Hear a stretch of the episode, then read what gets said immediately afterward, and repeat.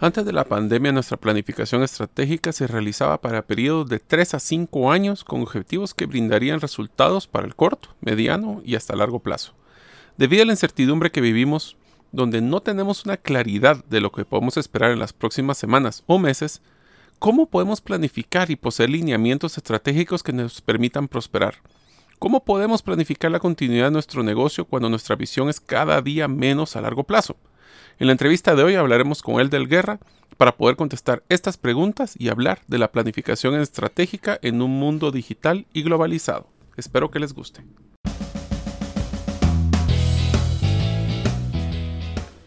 Bienvenidos al podcast Gerente de los Sueños, donde le brindamos las herramientas prácticas, competencias e inspiración para que los líderes de impacto cumplan sus sueños. Soy su anfitrión, Mario López Alguero, y mi deseo es que vivas la vida con pasión, resiliencia y templanza. Bienvenidos.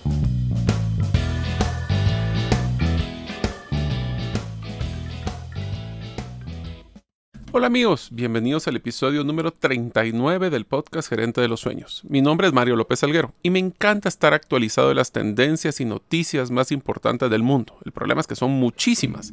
Es por eso que utilizo un app llamado Flipboard, F-L-I-P-B-O-A-R-D, donde yo puedo customizar y puedo especificar qué tipo de noticias son las que quiero recibir diariamente o pues si solo abro el app.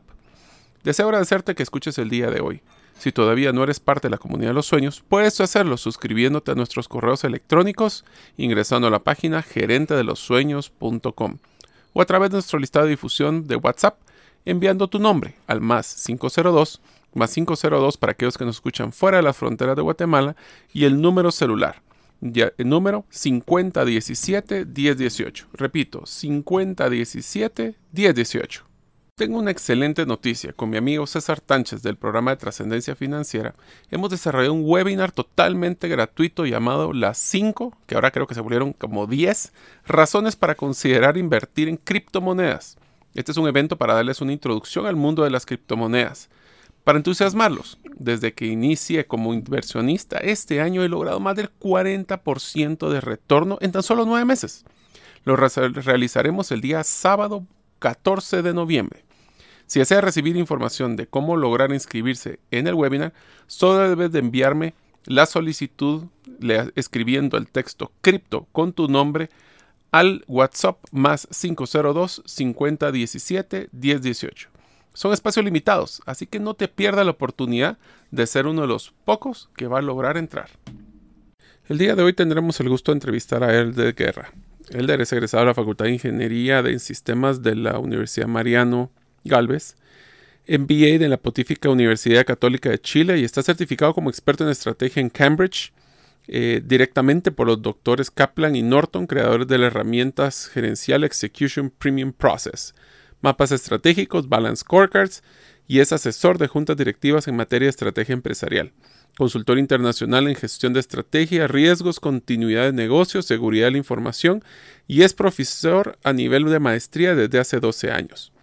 Sus tres éxitos más eh, importantes en su carrera profesional es el mapeo y despliegue de la estrategia de la Fuerza Aérea de Colombia, la automatización de la ejecución y monitoreo, así como las mejoras de la estrategia en sectores de energía, minería, industrial, servicios, entre otros. Y su tercero es crear una empresa de consultoría que en los últimos cinco años ha crecido y tenido presencia en varios países de América Latina. Posee, eh, pues en su familia, seis hijos, cinco mujeres y un varón, y tres nietos. Sus hobbies están en salir en moto con sus amigos, bailar salsa y lectura de temas de tecnología, estrategias y transformación digital. Es apasionado en la docencia universitaria, en la lectura, especialmente en temas de gestión empresarial. Si deseas conocer más de Elder, lo puedes contactar en eguerra o al teléfono 2375 7765 7765 en Facebook o en LinkedIn como Elder Guerra. Hola amigos, bienvenidos a un nuevo episodio del podcast Gerente de los Sueños. Hoy, como lo escucharon anteriormente, pues tenemos el gran gusto de tener a él del Guerra. Él es un gran amigo, realmente trabajamos muchísimo. Él me ayudó en la planificación estratégica cuando estaba en la Asociación de Gerentes. Y aunque él tiene muchas características en temas de proyectos, en temas de estrategia, Hoy vamos a hablar realmente de cómo ha cambiado ese modelo estratégico, esa planificación que antes hacíamos a los 5, 6, 10 años y ahora lo tenemos que hacer a los 5, 6, 10 meses con suerte porque ya el mundo ha cambiado. Entonces, primero que todo, Elder, bienvenido al podcast.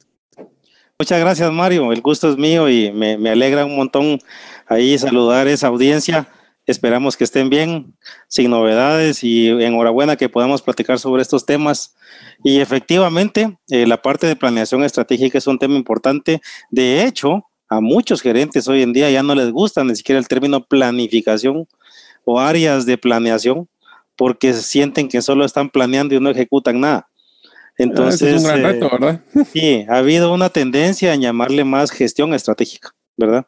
Ah, porque porque cuando hablamos de estrategia prácticamente está la planeación y la ejecución. Entonces, ahora yo le quisiera hacer una pregunta, Elder, antes de empezar de las que habíamos platicado un poquito. el, realmente, ahorita, ¿cómo puedo planificar en un mundo tan incierto? A ver, vamos a empezar con la primera pregunta para que se den una idea los, los, los participantes y nuestra audiencia. Yo les hacía una pregunta a Elder anteriormente que decía, ¿cómo ha cambiado el modelo de ejecución estratégica, planificación estratégica debido a todo lo que pasó con la crisis del COVID? Especialmente porque antes, y voy a poner una analogía para que Elder me, me, entienda qué, por qué es que lo, lo planifico así, es que yo digo, Elder, de que antes el mundo yo lo miraba o la, o la vida profesional o las competencias entre las empresas eran como una pista de carros, pero una pista de carros que era como la del Grand Prix, pero era circular. Entonces, las empresas grandes que tenían un gran equipo de apoyo podían planificar hasta con milisegundos las curvas que venían porque ya las podían ver.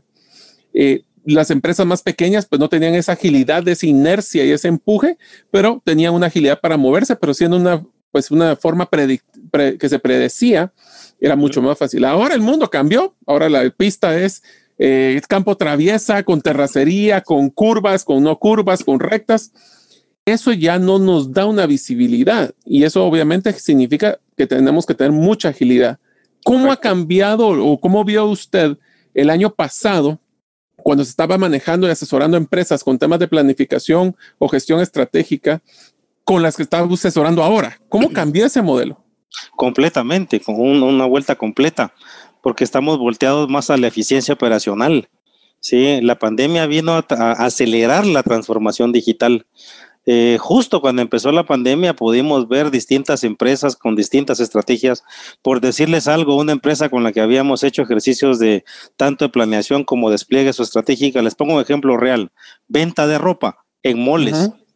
Los moles fueron cerrados, los moles. Y esta empresa, ¿qué tuvo que hacer? Sobrevivir a como pudo, porque sin moles eh, tuvo que cerrar prácticamente. Los ingresos casi fueron cero. Eh, empezaron a afianzarse de su página web para tratar de, para vender un poco y se las hackean.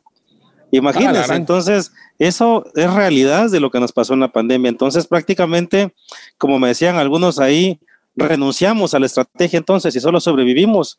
Y a muchos les dije yo, no se trata de renunciar a tu estrategia, se trata de ajustarla, se trata de readaptarse, ¿verdad? Pero no se trata de dejar olvidada la estrategia, fue lo que les decía a muchos, porque tuvimos que reajustar la estrategia.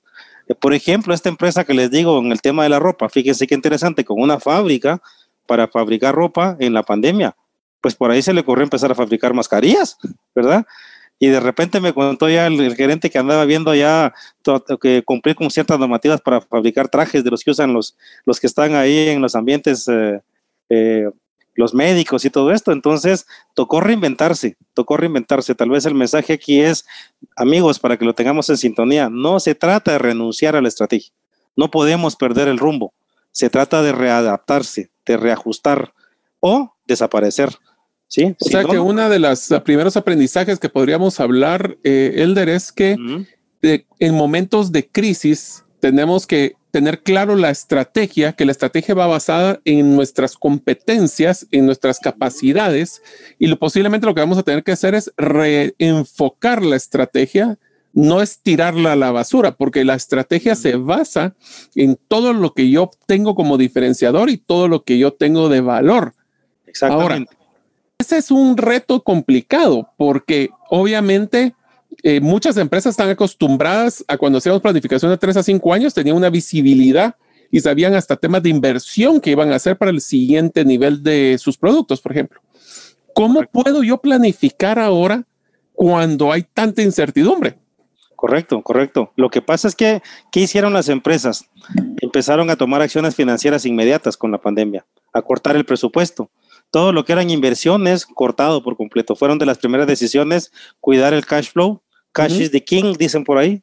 Entonces, esa cuidada de cash flow, empezamos a cortar ese presupuesto, inversiones, las que tuvieron la oportunidad de seguir operando, con el, el caso que les, que les comentaba de la empresa de fabricación de ropa, detenida Caso contrario, una empresa de tostaduría y café que tenemos la oportunidad de trabajar, tuvieron que llenar la, bodega más no poder para poder atender la demanda que tuvieron porque había que atender a un Walmart, porque había que atender eh, la demanda del retail. O sea, no podemos generalizar que a todas las empresas les fue mal, a muchas les fue mal, a muchas, no lo podemos eh, eh, decir que fue poco el impacto, alto impacto, muy fuerte, pero hay varias empresas que no les fue mal.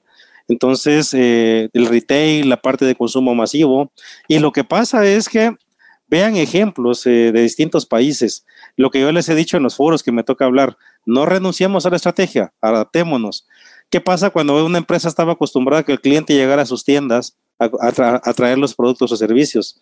Y ahora se topa con un cliente que está en su casa y que ahora empieza a valorar cosas que no valoraba antes de la pandemia.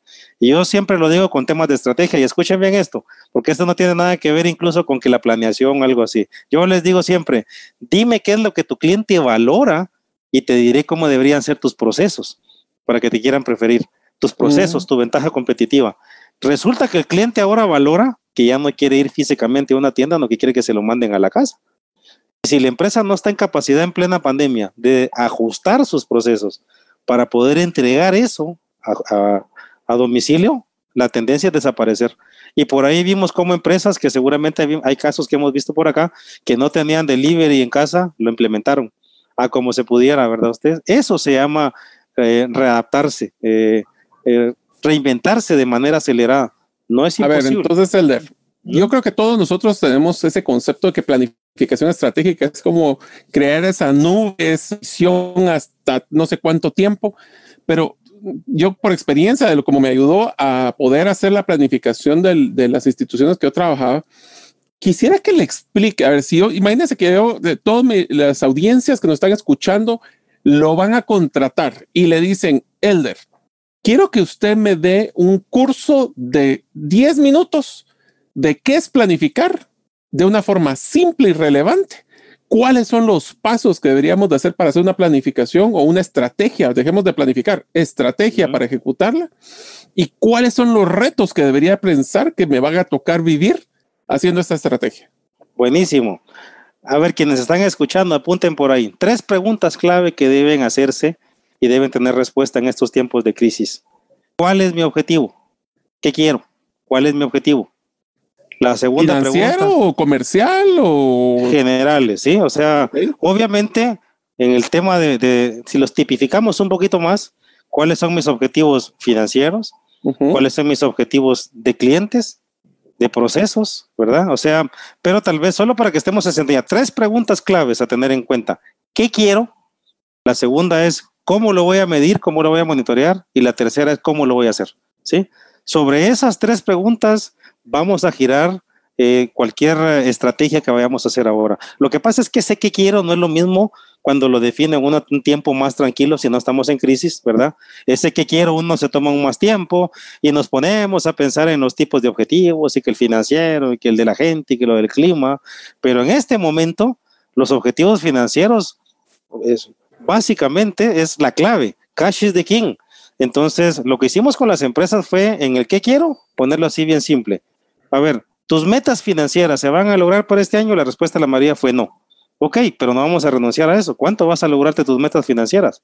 El 50%. si no era la meta original, ¿cuánto es tu expectativa? Así es, así es. Porque si no tengo visibilidad, yo le digo que es un salto de fe. Hay que apostarle algo, ¿no? Hay que apostarle algo, pero a ese poco que le apostemos viene la siguiente pregunta. Ok, mi perspectiva es que del 100% que eran mis metas de ventas, voy a, quisiera por lo menos lograr cumplir en el 50%. Ah, está bien para poder lograr tus metas financieras, ahora cuestionémonos tus clientes. Ha cambiado lo que valoran tus clientes, ¿verdad? O sea, recuérdense que el cliente amigos está por ahí con sus necesidades. Las necesidades probablemente no han cambiado. Lo que ha cambiado son algo que en estrategia le llamamos atributos valorados. Escuchen los ejemplos de atributos valorados, precio, calidad, servicio, rapidez en la entrega, disponibilidad de inventario. En esas cosas es que el cliente ha cambiado. La necesidad probablemente no cambió, pero antes un cliente no valoraba que se lo entregaran en casa y ahora sí lo valora. Entonces, ahí viene la segunda pregunta. Si, si tus objetivos financieros los vas a replantear para fin de año, la pregunta siguiente es, ¿y mis clientes? ¿Será que mis clientes están cambiando lo que valoran? ¿Será que ahora eh, mis clientes antes no valoraban delivery en, casa y ahora sí? Y eso nos lleva a, a, esa respuesta. Si el cliente cambió en lo que valora, ahora deberíamos cuestionarnos, ¿Y qué debo hacer con mis procesos, con mi operación? Y esto va más allá de que documentar procesos. Ahorita quitémonos eso de la cabeza. Aquí no es de ponerme a documentar procesos ni nada. Es, es cuestionarme. ¿Mis procesos están listos para entregar, por ejemplo, en, en, en la casa del cliente? y cuestionarnos esos puntos. Con algunas empresas lo que hicimos fue simplemente ponernos a agarrar, el, el, explicarme tu proceso, es así, así, así, así, así. Y nos pusimos a buscar puntos de contacto humano. ¿En qué puntos de mi proceso hay contacto humano? Y el reto fue cómo elimino esos puntos de contacto humano. Uh -huh. Y en ese reto resulta que nos topamos con la tecnología. Y ahí viene el teletrabajo, ¿verdad? Eso nos lleva, si se dan cuenta, a tocar puntos que son clave en este momento, porque a veces me dicen, Elder, vos sos experto en tecnología, ¿cuál es la mejor herramienta que me recomendas para el teletrabajo? Y yo les digo, dime cuáles son tus procesos y tus riesgos en este Depende. momento. Depende, sí. Entonces, porque, a ver, muchas empresas todavía creen que teletrabajo es quedarse en casa contestando correos o muchas personas, perdón, ¿sí? Y teletrabajo va más allá que quedarse en casa contestando correos. Yo sé que es otro tema, eh, no es que sea este un podcast de teletrabajo, pero ojo, es parte de la implementación de la estrategia. Por eso es que lo toco, ¿verdad?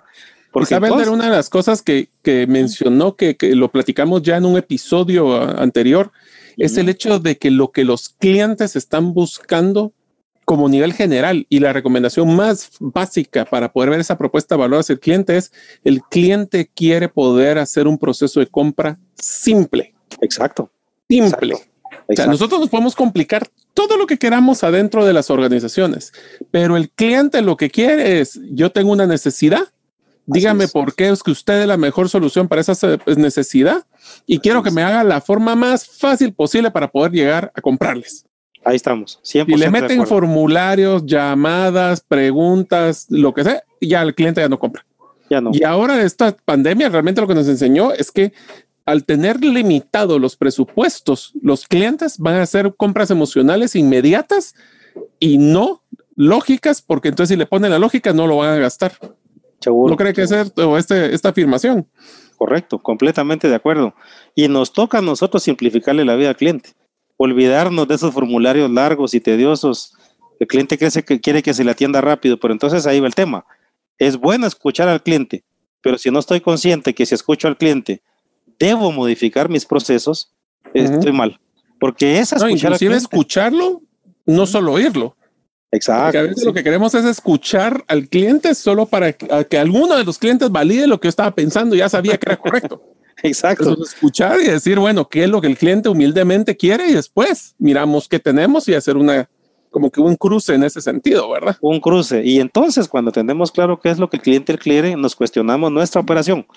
No es un tema de documentación de procesos, es mi operación está lista para entregarle al cliente esto que él quiere. Y cuando me cuestiono mi operación, vienen las preguntas básicas ahorita de la operación. ¿Tengo el capital humano competente para teletrabajo, por decir algo? Lo que pasa es que, como le digo, teletrabajo no es quedarse en la casa contestando correos, pues sí, uh -huh. va más allá que eso. Entonces, el tema es esa nueva operación que yo debo tener ahora, que es más light, con menos puntos de, de chequeo, necesita tecnología, necesita gente competente. Y ahí nos toca que muchas empresas han querido implementar temas de teletrabajo, pero por ejemplo hay, hay, gente que no tiene esa competencia, que no saben bien qué es eso, y nos toca ahora, aunque sea remoto, darles charlas, explicarles qué es teletrabajo, ¿verdad? Entonces, si se dan cuenta, hemos tocado varios puntos que son los puntos a los que yo le llamo de implementación de estrategia. A ver, amigos, ahorita que venga un consultor y que les diga, hagamos misión, visión, valores y FODA, lo cuelgan.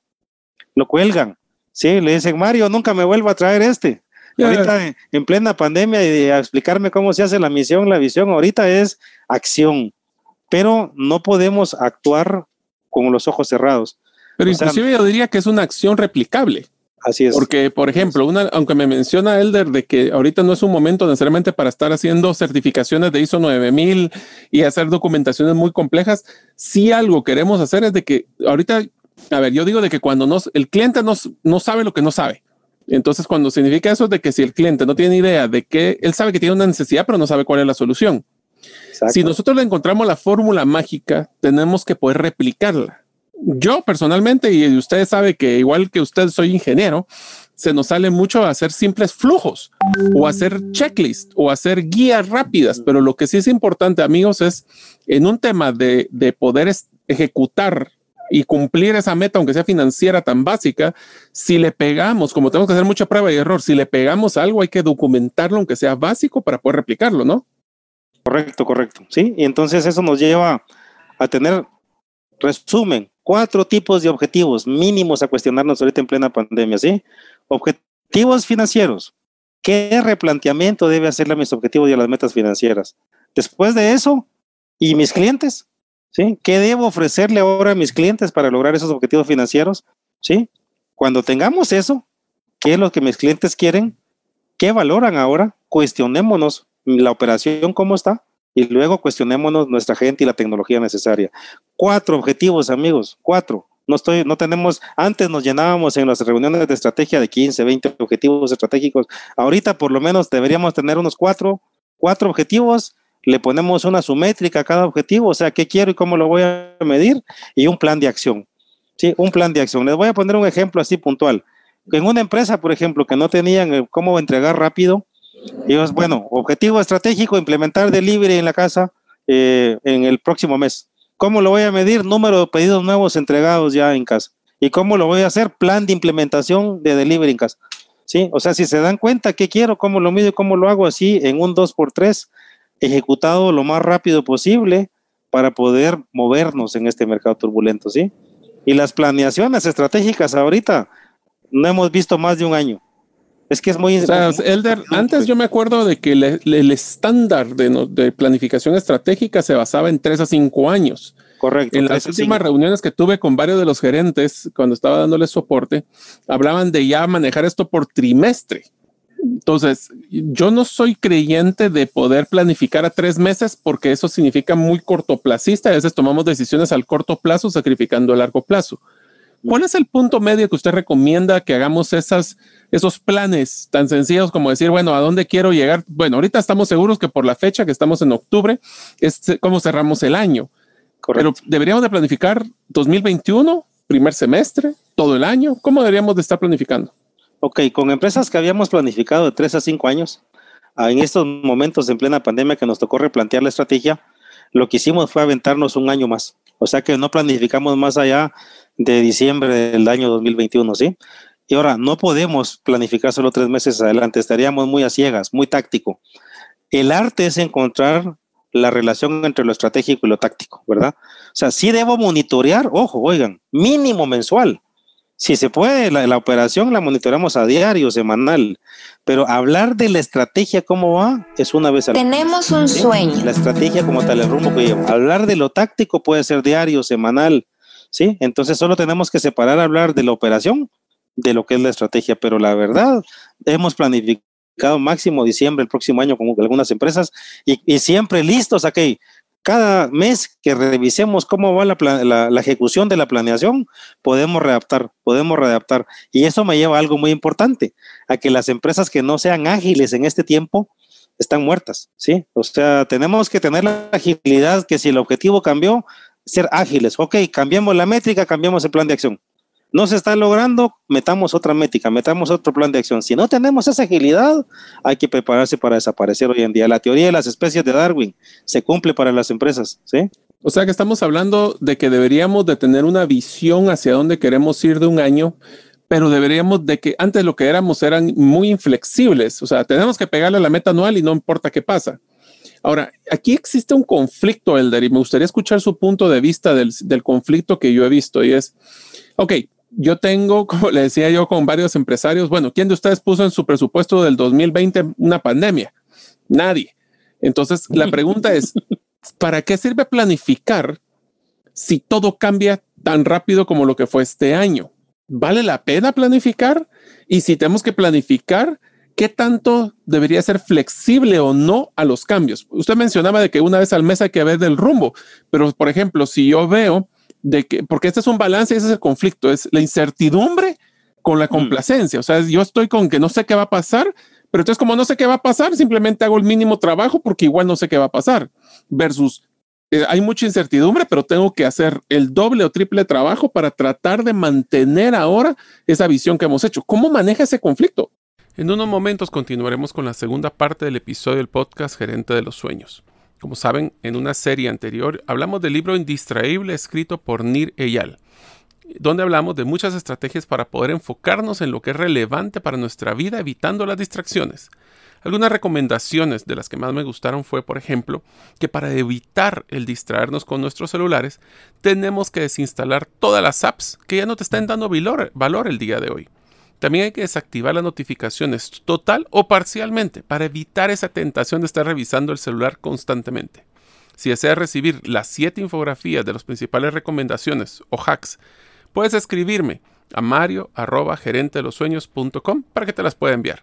Ahora continuamos con nuestro episodio. Correcto, correcto. ¿no? Y les pongo un ejemplo puntual. A ver, yo me dedico a implementar muchos temas de continuidad del negocio. Tema que ahora sí lo están volteando a ver muchos, ¿verdad? Continuidad del negocio.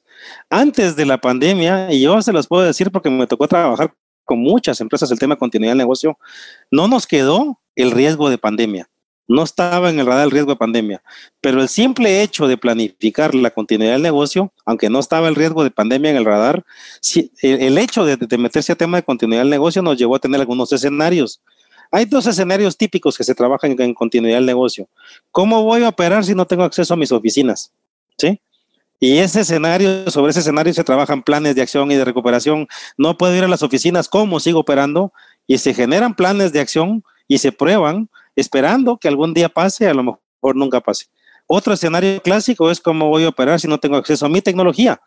Y las empresas vienen y preparamos con muchas empresas planes para poder seguir operando de manera manual porque no. A ver, a ver, pero a ver, antes de que siga. Del 100% de sus clientes, ¿cuántos tenían una, una planificación de que no iban a poder entrar a sus oficinas? Dígame la verdad de los que trabajamos continuidad del negocio, el 100%. De los o sea, que es un requisito para poder hacerlo.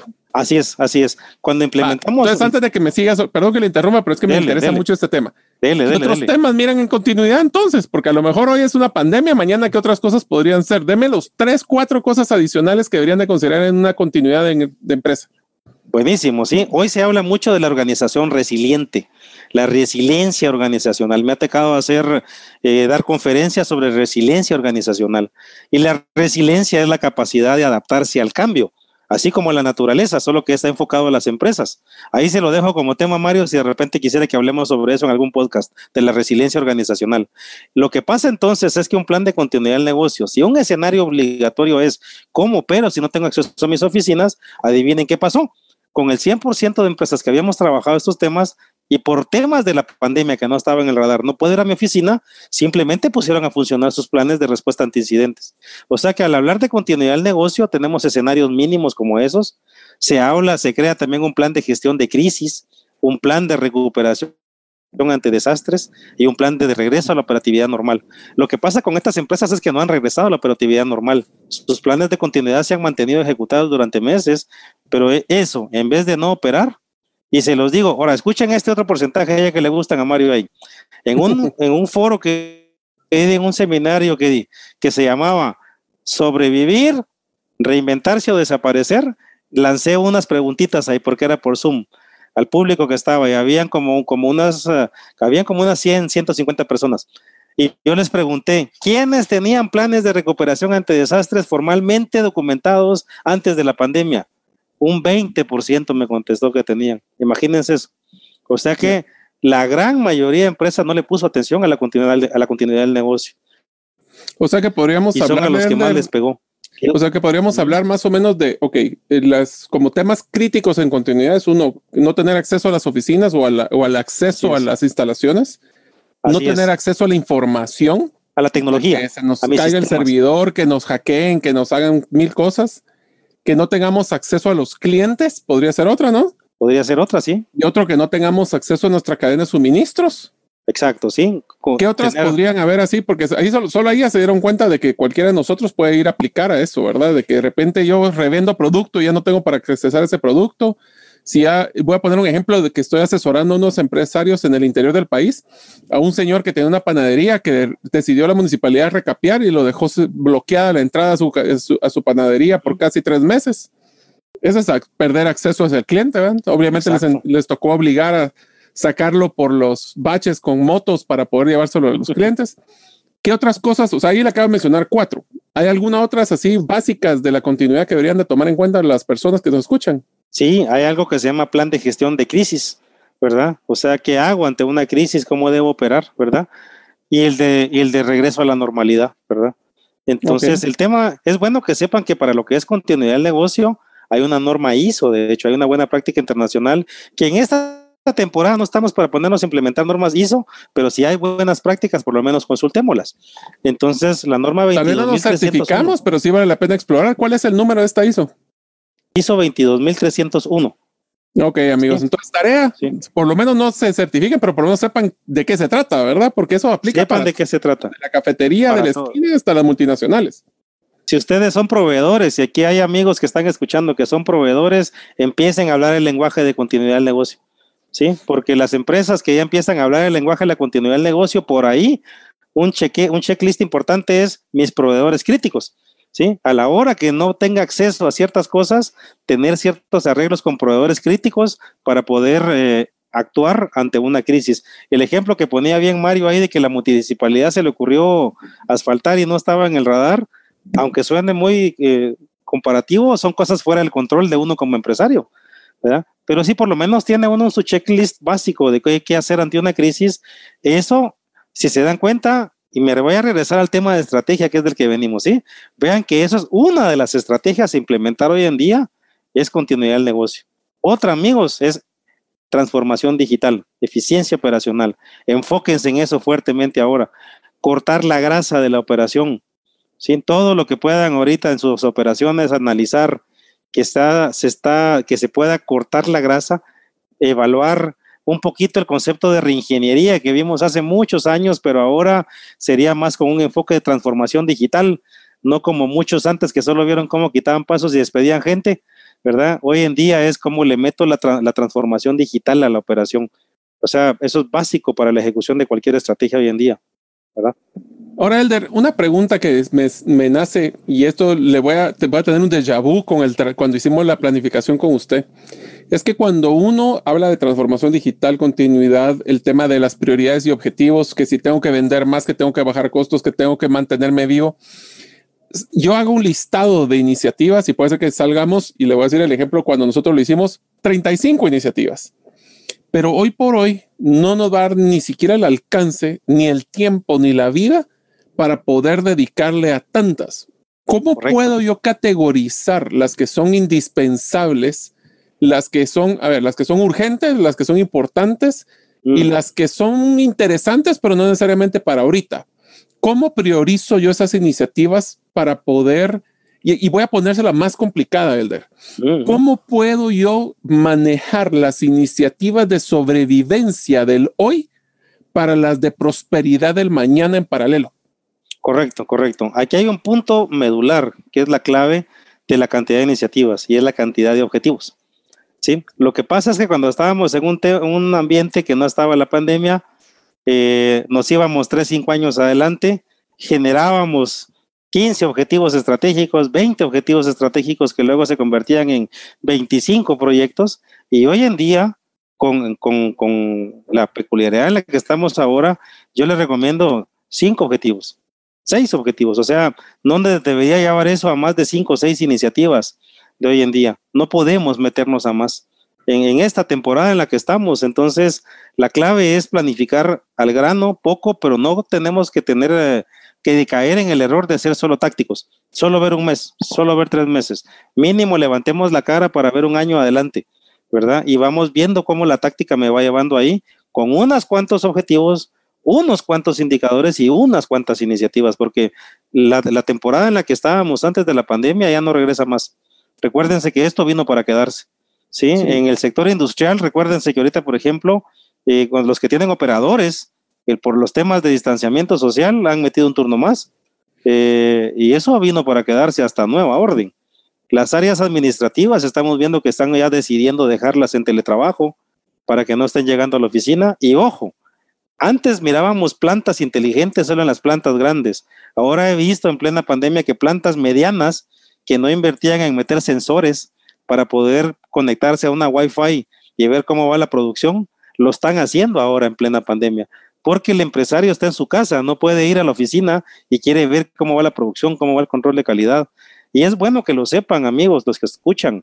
Eso no, no se trata de, de una inversión así mega fuerte, Obviamente no es gratis, pero este tipo de cosas hemos podido ver en esta plena pandemia, que las estrategias han ido más cortas, fuerte enfoque en la ejecución, en cortar el presupuesto lo más que se pueda, inversiones que no, que no le veamos un retorno muy rápido y poder estar levantando la vista por lo menos un año adelante máximo. Le voy a poner un ejemplo, Elder, que a mí me sorprendió muchísimo el año pasado, antes de todas estas crisis, que fue bien interesante. Es que ahí yo sí los invito a que ustedes rompan un paradigma.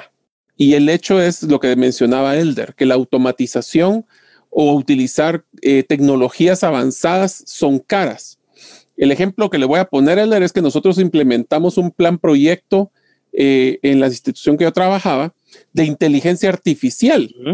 Y la inteligencia artificial uno se imagina que el gran robot gigante, pero básicamente es una máquina que le enseñamos a cómo responder y después encuentra patrones para poder responder con respuestas y preguntas similares. Correcto, los chatbots. Los chatbots, cabal. Entonces, cuando coticé los, un chatbot, fue impresionante de que los chatbots cuestan cientos de quetzales, no miles. O sea, ni siquiera llegamos a una inversión de mil quetzales al mes, son cientos y, le diría pocos cientos, eh, dependiendo de cuánto estamos hablando de que un chatbot, por lo menos la cotización promedio estaba entre 50 y 100 dólares al mes.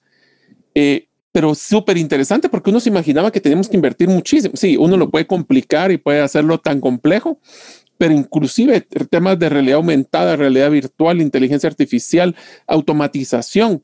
El ejemplo también, por ejemplo, cuando nosotros estamos hablando del podcast, eh, muchos de los procesos que hago yo de la planificación de los correos electrónicos los hago con automatizaciones. A mí no me da la vida para poder manejar casi 7.300 personas que tenemos ahorita en el directorio de, que le enviamos la información del podcast. Y a veces responden y a veces vienen por diferentes canales. Todo está automatizado. Sí, ¿qué requiere? Curiosidad. Curiosidad. Entonces sean curiosos con la tecnología porque ya no es tan cara. Todo es SaaS, Service, Software as a Service. Solo me pago por lo que uso ya no era como antes que compraba uno sus fajos de, de DVDs y de CDs para bajar el software, ¿verdad? Estamos en la época de suscribirnos, no comprar. Exactamente. Esa es la tendencia, suscripción en vez de compra. Sí, y justo, no, no, no crean que es caro. He visto cómo ya con chatbots, una venta prácticamente la hace un chatbot. Seguro muchos los que, que están escuchando lo han visto ya. Es más, si quieren probarlo, yo les recomiendo de que alguien quiere probar un chatbot, uh, pruebe comprar por, por WhatsApp en cualquiera de los eh, restaurantes principales de su país y se da cuenta que se va a encontrar con respuestas automatizadas. Y Correcto, sí. Escriba uno para ver el menú. Escriba dos para que le llamemos, sí. Entonces, eh, eso se está acelerando, amigos. El Internet de las cosas, eh, toda esta parte de inteligencia artificial uno cree que es para las grandes empresas, pero eso está ahora, se está masificando, es más accesible y son elementos clave para hacer un despliegue de la estrategia. Se dan cuenta que pregunta, Elder, encajada en ese concepto. Y, aquí viene un poquito mi, mi, mi corazoncito, que yo vengo del área de recursos humanos corporativos, que estuve mucho tiempo ahí nosotros, nuestra audiencia, muchos son gerentes o quieren o que están en posiciones que quieren optar a una gerencia, ya sea porque se vuelven emprendedores, porque se vuelven gerentes de unidad o se vuelven los gerentes generales. Nosotros, una de las partes bases de una cultura es poder compartir la visión, compartir la estrategia hacia las diferentes partes de la organización y que esas organizaciones se pues entusiasmen y se comprometan en la ejecución de la misma. Pero si estamos hablando de que antes teníamos planificación de largo plazo y podíamos hacer campañas grandísimas de comunicación a todo nivel y ahora voy a tener que hacer estos ajustes. ¿Cómo yo como gerente, son dos preguntas en uno. Uno, como, como gerente, ¿cómo debo de comunicar esas estrategias a los equipos de una forma dinámica? Porque no puedo hacer otra forma. Y segundo, ¿cómo usted recomendaría con su experiencia que las personas o los gerentes logren no decir comprometer, pero entusiasmar a las personas de su equipo sobre una visión que es totalmente cambiante todo el tiempo.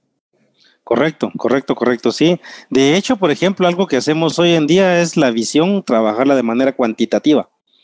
O sea, ya no solo la, clásica visión de ser la mejor empresa de distribución o ser el mejor banco, ser la mejor aseguradora.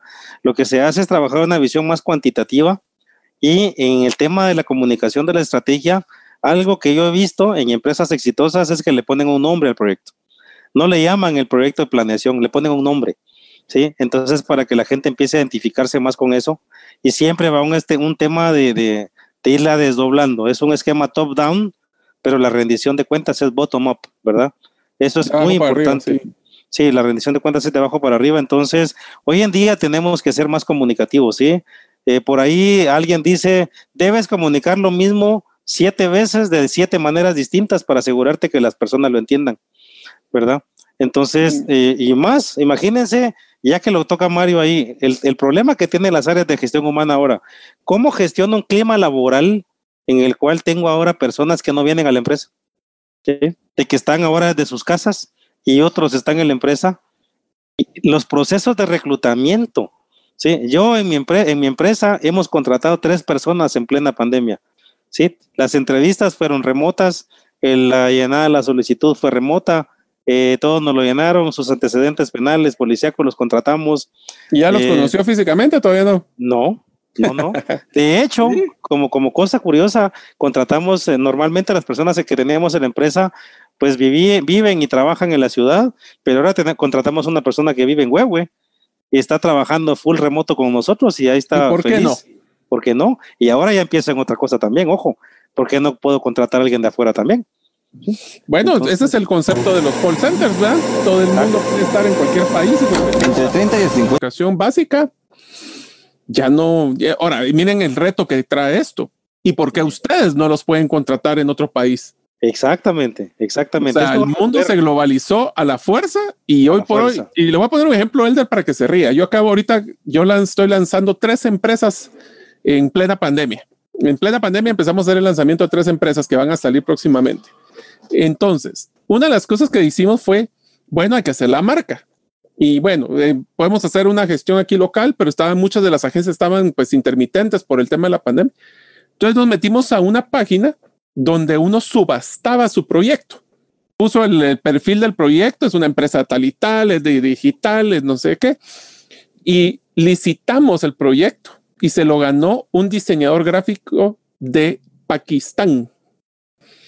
El muchacho nos hizo varias pruebas, errores, hicimos ajustes y todo, y en cosa de dos meses ya teníamos toda nuestra marca, contratando a alguien en Pakistán. Sí. ¿Imaginas? Y, sin ningún problema, estamos abiertos a eso ahora. Antes era, ya sabíamos que empresas llevaban su contabilidad o la planilla se la digitaban allá en la India, lo que sea, pero ahora eh, la parte de los servicios, eso se va a romper esa frontera, ¿verdad? se rompe. Ya se rompieron hace rato. El mundo es globalizado, como dice Thomas Friedman. Eh, si ustedes quieren mm. escuchar o leer un libro muy bueno, es un poquito largo, pero es muy bueno. Se llama El mundo es plano. El World is Flat, que es la base de todo este mundo de, de, perdón, de externalización que se está teniendo. Ahora, para finalizar, Elder, una pregunta para cierre. Nosotros estamos necesitamos planificar para poder tener una claridad hacia dónde vamos. Tenemos incertidumbre y que ir ajustando en el camino.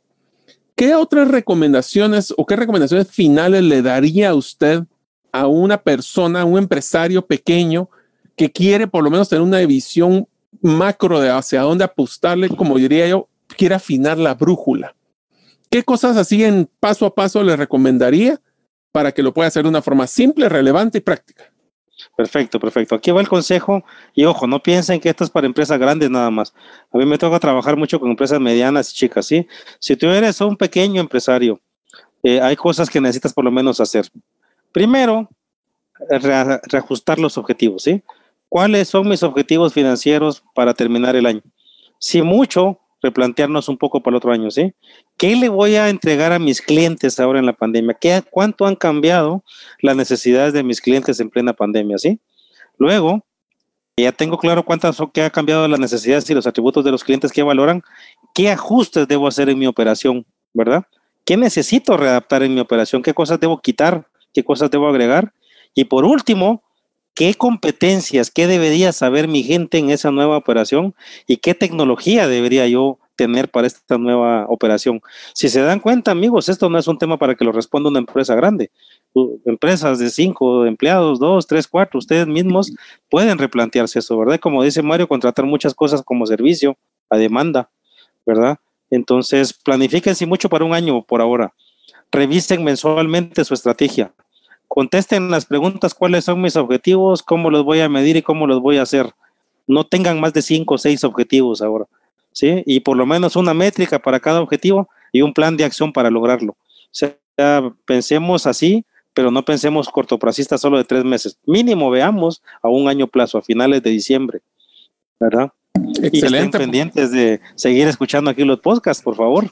Sí, bueno, es, esa es la idea.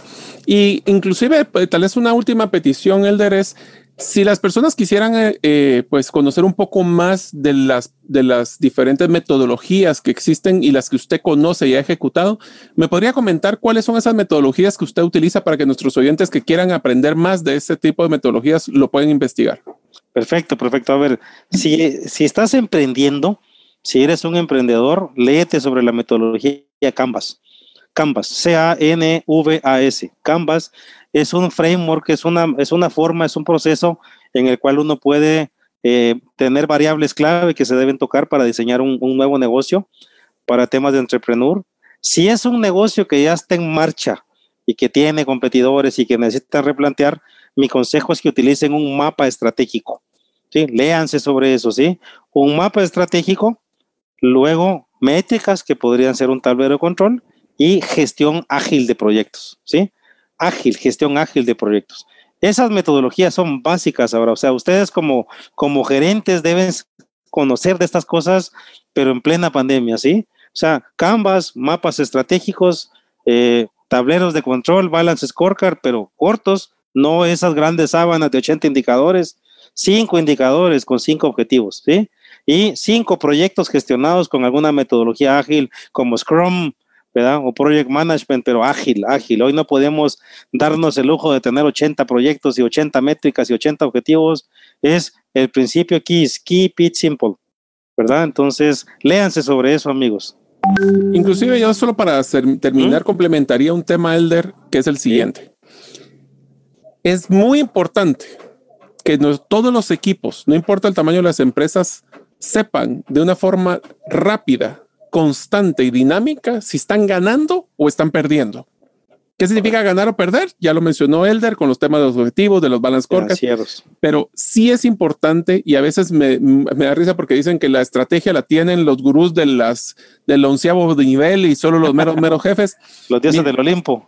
Sí, así cabal decían en una de las empresas que trabajaba, en el Olimpo. Eh, traten de que si quieren que todos se comprometan, todos tienen que ver los mismos números y todos tienen que saber cómo su trabajo influye esos números. Si no existe eso, unos van a agarrar por su lado, van a agarrar en lo que ellos creen que es importante para su trabajo y no para la empresa. Y eso genera un conflicto interno a futuro bueno, el inmediato, porque puede ser que sea inmediato, y feudalismo. Cada quien agarra por su lado y pelea por su pedacito. Así que yo con eso, Elder, eh, primero que todo agradecerle, aunque no crea, se acabó el tiempo, así de rápido pasan cuando tenemos conversaciones interesantes. Sí. Eh, es muy bonito y pues primero agradecerle y segundo darle unos minutos para que se pueda despedir la audiencia y decir sus últimos eh, comentarios. Excelente, pues amigos, enhorabuena, no renuncien a la estrategia, readáptense, reinvéntense para no desaparecer. Eh, mi nombre, Elder Guerra Villagrán, como decía ahí Mario, estoy en redes sociales, me encuentran en las redes sociales, mis redes sociales son públicas. Eh, será un gustazo ahí compartir documentos, papers aquí con ustedes. Entonces, eh, a seguir readaptando la estrategia, amigos. Un placer, Mario, y un fuerte saludo a la audiencia y que estén muy bien. Un fuerte abrazo. Pues muchísimas gracias, Elder, a todos ustedes por escucharnos. Apreciamos su audiencia. Créanme que con mucho uh, cariño y amor preparamos todo este contenido. Invitamos a excelentes participantes como Elder, porque creemos que realmente necesitamos estrategias prácticas para que nuestros gerentes o líderes de impacto cumplan sus sueños. Nos vemos en el próximo episodio. Hasta continuidad el negocio. Chao. Chao. Gracias por escuchar el episodio de hoy de Gerente de los Sueños. Recuerda que para lograr cumplir tus sueños, solo debes de ponerle fecha y tomar acción. Las notas y material complementario de cada episodio puedes encontrarlo en la página gerentedelosueños.com. La música que han escuchado es Feeling Good de Kevin MacLeod y pueden encontrarla en incompetech.com. Hasta la próxima y que sigamos haciendo nuestros sueños una realidad.